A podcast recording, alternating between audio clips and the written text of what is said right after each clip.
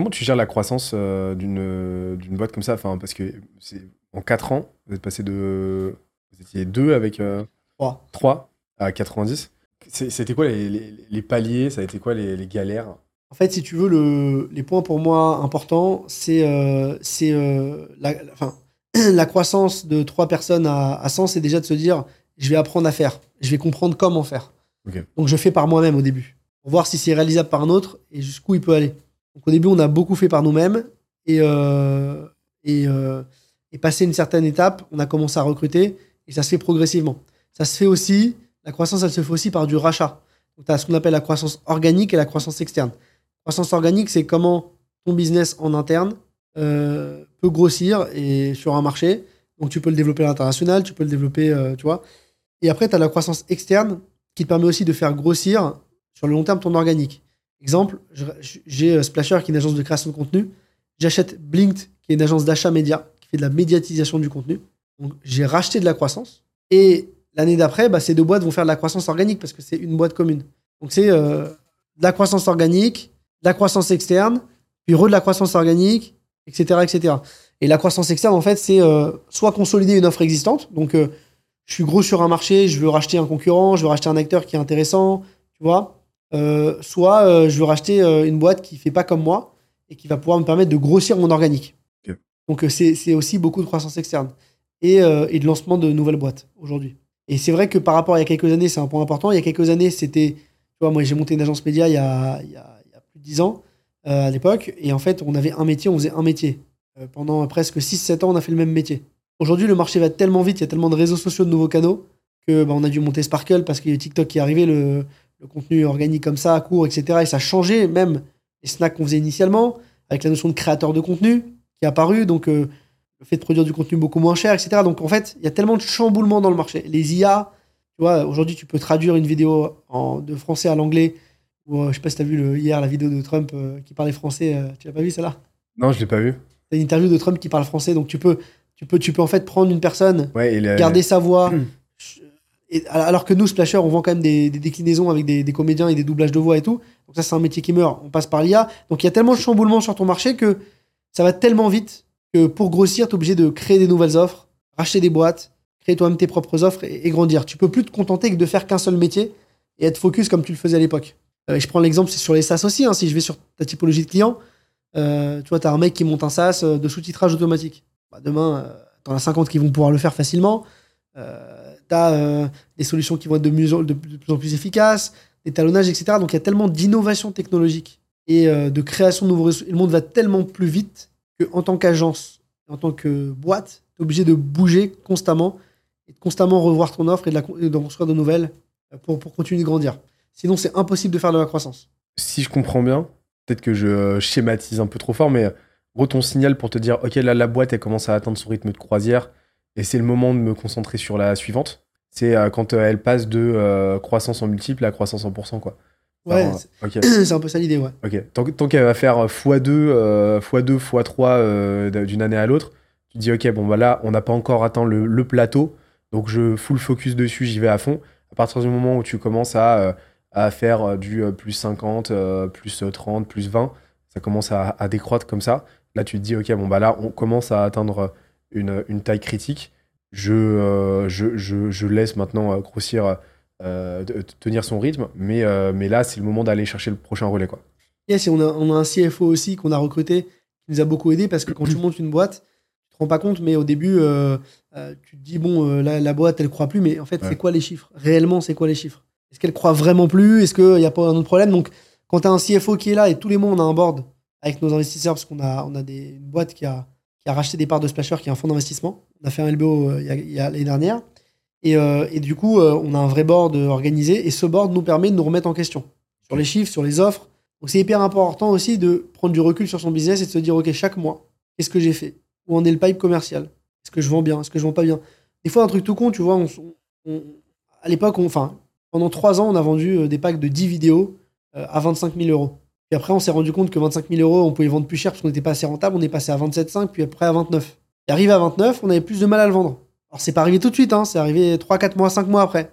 Mais on l'a redescendu à un peu plus bas. Et on s'est rendu compte que finalement, il se vendait même plus ce package-là.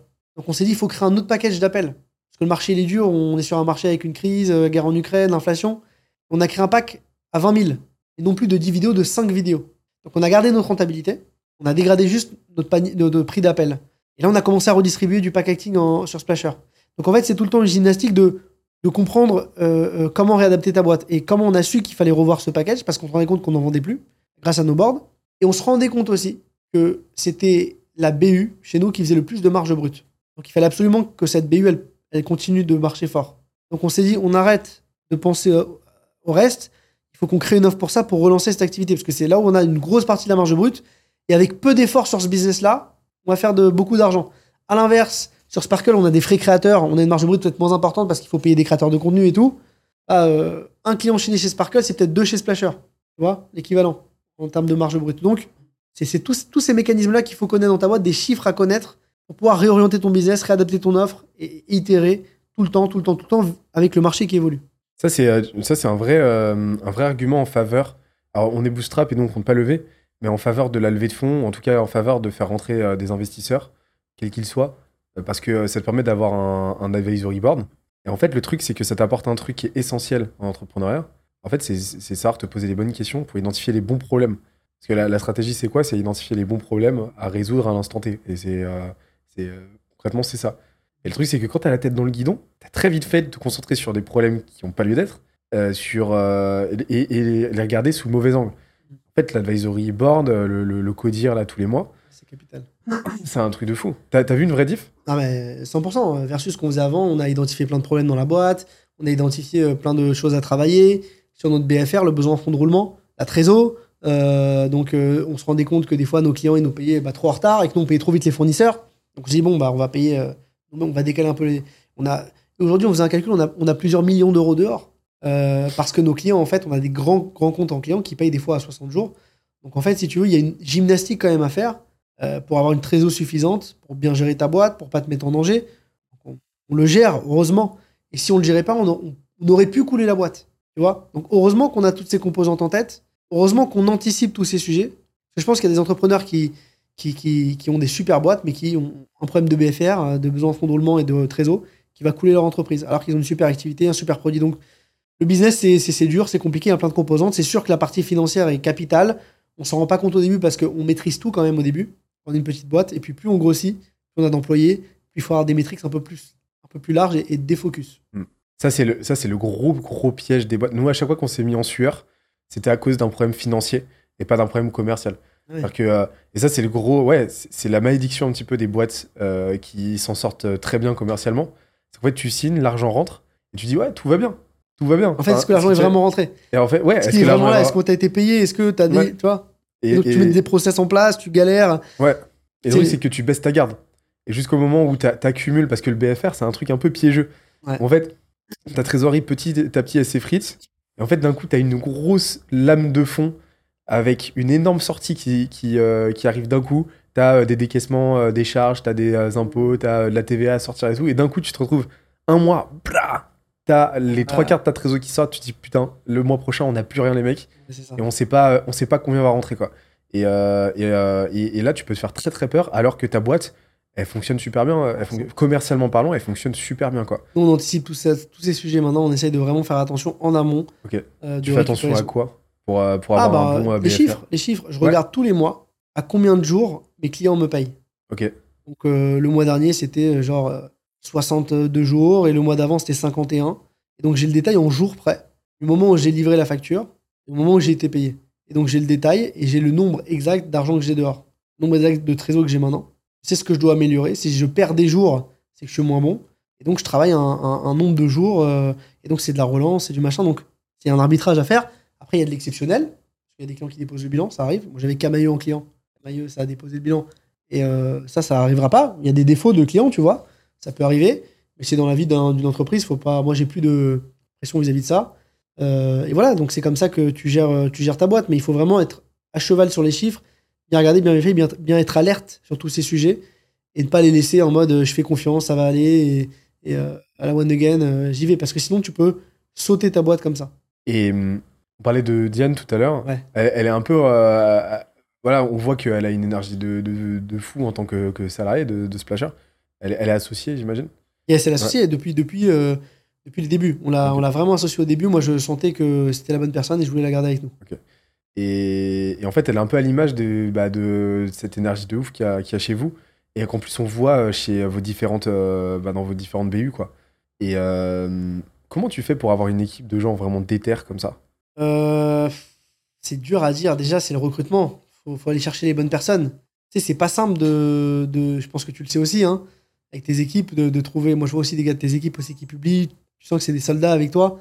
Euh, bah, des, très bons, il y en a pas beaucoup. Euh, qui sont motivés, qui ont envie de rester avec toi, qui sont fidèles, qui ont envie de s'impliquer, qui, qui vont rester stables. Surtout dans une génération, la génération d'aujourd'hui.